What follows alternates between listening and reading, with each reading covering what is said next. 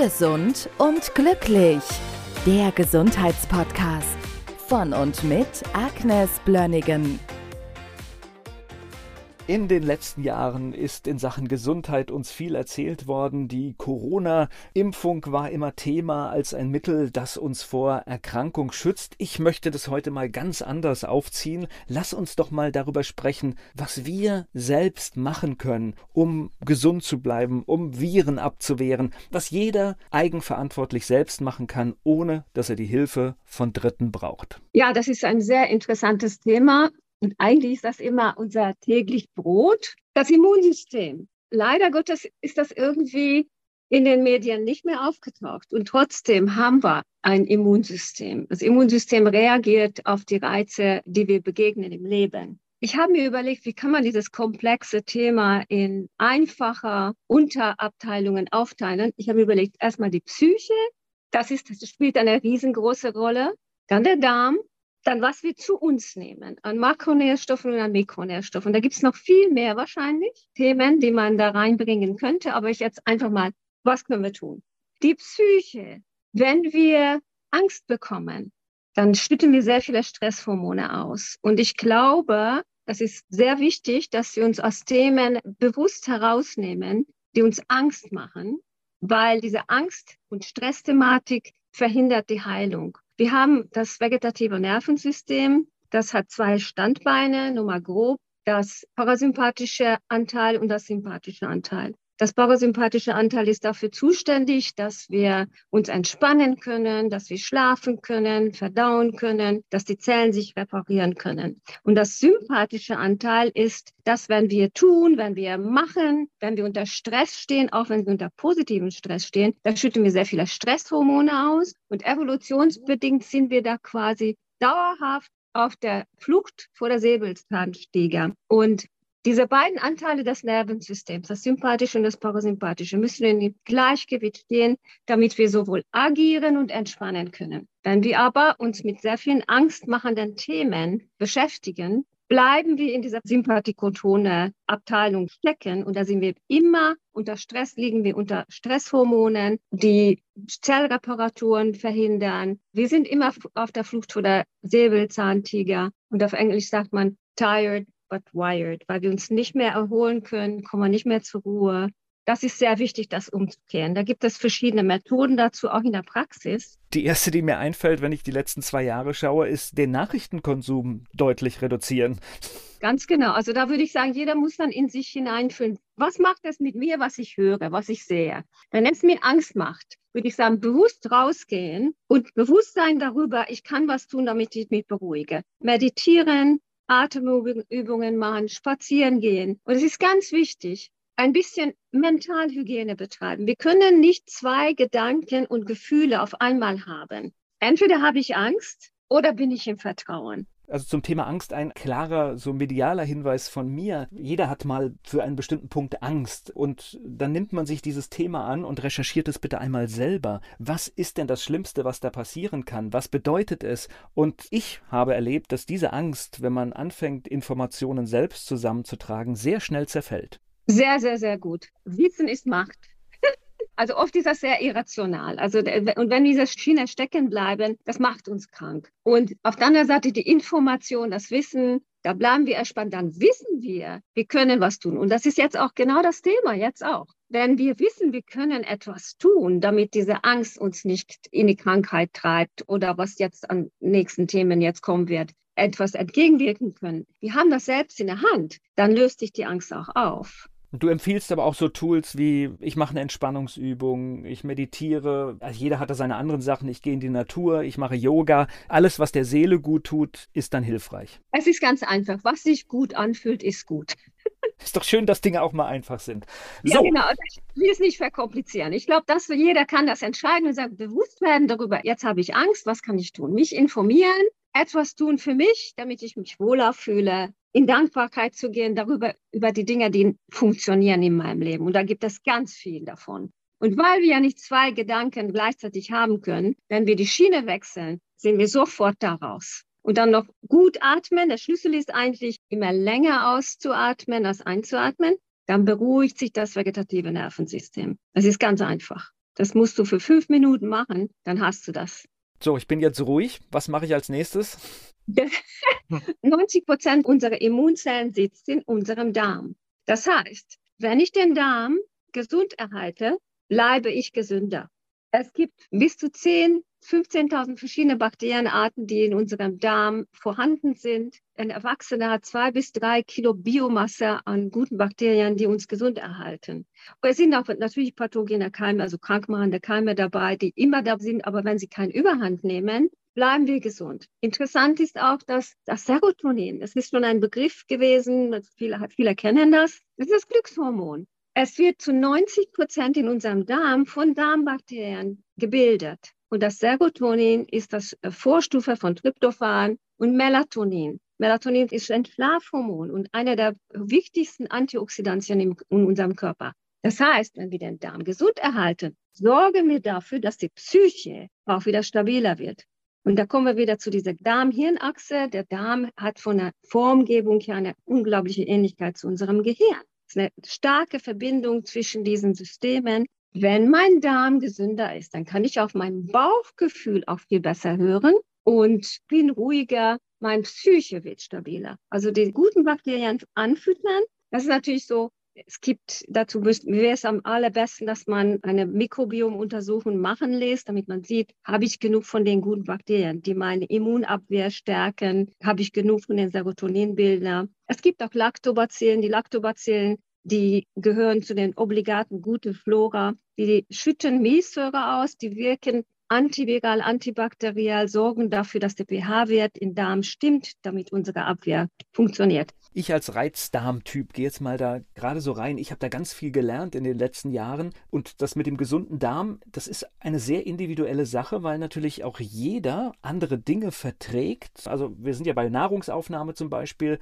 und ich kann Dinge nicht essen, die andere problemlos essen können. Das heißt, da muss man wirklich so ein Körpergefühl bekommen. Man muss ein Körpergefühl bekommen, aber das reicht leider nicht. Da empfehle ich wirklich eine individuelle Mikrobiomuntersuchung auch machen zu lassen. Wenn uns bestimmte Bakterien fehlen, können wir bestimmte Dinge nicht gut verdauen. Zum Beispiel die Bifidobakterien sind dafür zuständig, dass wir Pflanzenfasern gut aufspalten können. Wenn keine Bifidos da sind, haben wir richtige Probleme dadurch. Man kann das aber auch anfüttern und ein, ein geschulter Therapeut wird wirklich dann das, was fehlt, geben können, dann ist die Verdauungsleistung auch besser.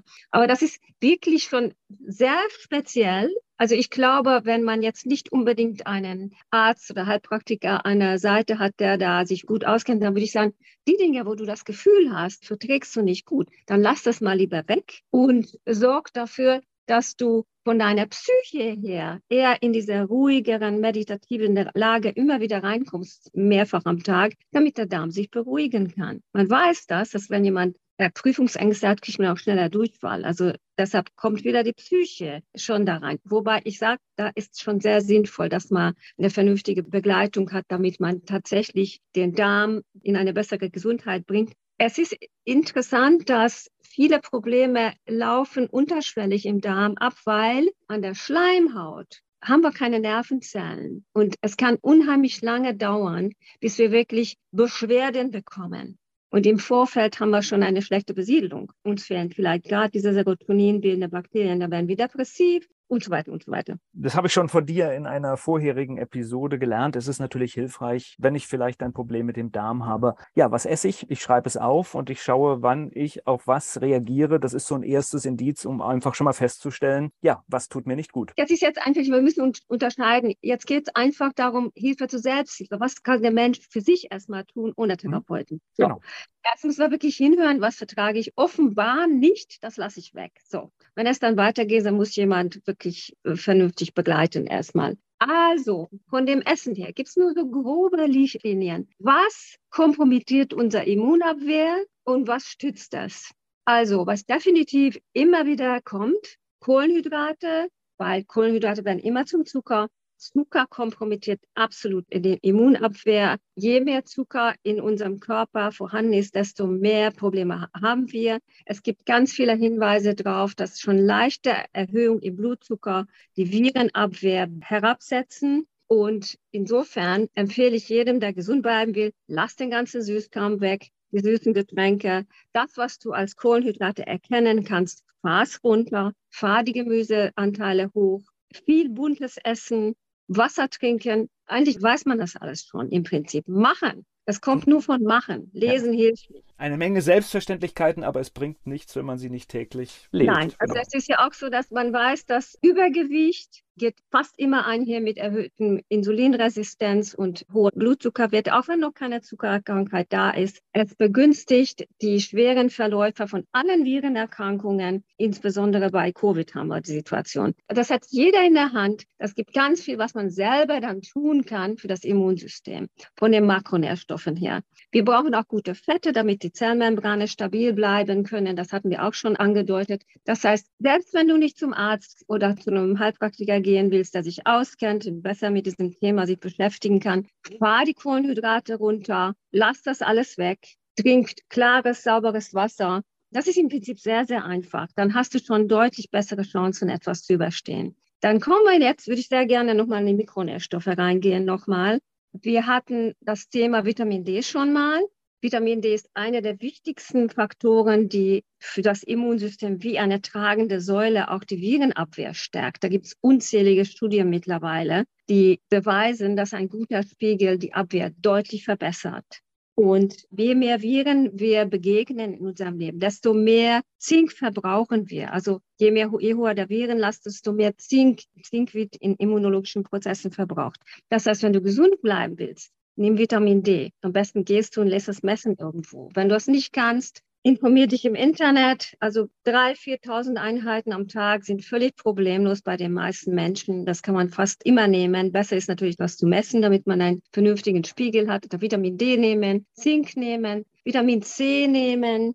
Selen ist auch extrem wichtig für die Virenabwehr. Und wir haben bei den meisten Patienten einen hohen Mangel an Selen, weil die Böden durch die Düngung auch sehr selenarm sind. Also das wäre so das Gröbste, was man machen kann. Das kann jeder tun, das kostet nicht viel Geld. Und wenn du wirklich eine professionelle Beratung brauchst, da gibt es genügend Menschen in Deutschland, die sich gut mit diesen Themen auskennen und dafür sorgen können, dass du einen vernünftigen Spiegel von allen Mikronährstoffen hast, die wichtig sind für deine Abwehr. Also ich denke, wenn das jeder berücksichtigen würde, dann hätten wir schon viel bessere Chancen, gesund zu bleiben. Sehr gut. Ein Punkt, der mir noch einfällt, das merke ich, da haben ganz viele Menschen ein Problem und das geht auf die Leistungsfähigkeit, das geht auf alles, wenn es beim Schlaf nicht funktioniert. Ja, absolut. Da kommen wir wieder zurück zu dem vegetativen Nervensystem. Wenn wir auf der Dauer auf der Flucht sind von der Säbelzahntiger in dieser Sympathikotonie feststecken, können wir nicht schlafen. Das ist so, definitiv. Also es geht jetzt nicht darum, was wir in der Praxis machen können, wobei das kann ich mal kurz erwähnen. Also wir haben das Intervall-Hyperoxy-Training. Da können wir das vegetative Nervensystem mit einem gezielten Training ausgleichen helfen. Da sind das ist wirklich, man atmet Höhenluft im bestimmten Rhythmus mit normaler sauerstoffhaltiger Luft ein, festgestellt individuell nach, was der Patient an Protokoll hat. Das kann man machen. Das bringt das vegetative Nervensystem wieder ins Gleichgewicht, so dass die sympathische und parasympathische Anteil sich wieder im Gleichgewicht befinden. Da kommt der Schlaf wieder. Wenn man das nicht kann, dann kann man eben mit den besagten Themen meditieren, Atemübungen machen, in die Natur gehen, dafür sorgen, dass das parasympathische Nervensystem wieder in Gleichgewicht kommt. Das kann man sicherlich machen, weil der Schlaf ist extrem wichtig. Im Schlaf erholen sich die Zellen, finden all die Zellreparaturen statt. Und wenn das nicht der Fall ist, dann rennen wir gegen die Wand irgendwann und werden irgendwann definitiv krank. Das funktioniert nicht. Also Schlaf ist extrem wichtig. Und noch ein Selbstverständnis, wir müssen uns natürlich auch bewegen, ne? Ja, natürlich. Das ist auch so Bewegung baut Stresshormone ab. Das ist unglaublich wichtig. Also wenn jemand unter hohen Stressbelastung leidet, würde ich ihn am liebsten sofort ins Fitnessstudio schicken. Erstens kommst du auf andere Gedanken. Du bist absolut damit beschäftigt, dass du Gewichte heben musst. Du bist dann körperlich gefordert. Du hast gar keine Kapazitäten mehr dafür, ängstliche Gedanken zu füttern. Du tust was für deinen Körper, baust aber durch diese höhere körperliche Belastung Stresshormone ab und der Blutzuckerspiegel wird besser. Das heißt, Wiegenabwehr wird besser. Das ist sehr, sehr interessant. Wenn man aber zu Hause hockt, von dem Fernsehen, immer dicker wird, sich nicht bewegt, dann rennst du gegen die Wand. Das ist definitiv so. Dann brechen alle Systeme zusammen. Die Psyche unterlegt der Angst, der Darm geht kaputt durch das Essen, durch die Angst.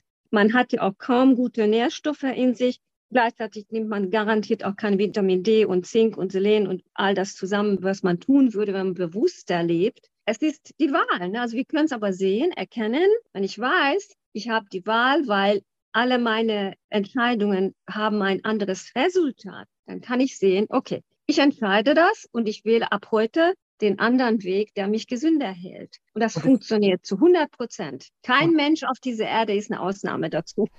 Und jetzt zum Thema Bewegung. Also für mich ist Fitnessstudio ein Graus, aber es gibt so viele einfache Möglichkeiten. Man hat irgendwo einen Termin. Ich muss nicht immer direkt vor der Haustür parken. Das ist so ein ganz einfaches Beispiel, sondern ich kann meinen Radius, wenn ich irgendwo hinfahre, auf ein, zwei Kilometer ausdehnen, finde meistens leichter einen Parkplatz und gehe dann ganz entspannt einfach, was weiß ich, diesen Kilometer zum Beispiel zu diesem Termin. Und so bekommt man ohne Probleme eine Menge Bewegung in den Alltag rein. Das ist schon richtig. Das ist allerdings so, es gibt ja so Abstufungen. Ja, es ist super, wenn du 20 Minuten spazieren gehst täglich. Es bewegt etwas. Jetzt komme ich aber mit einem interessanten Beispiel. Diabetiker hatten nicht immer Insulin zur Verfügung.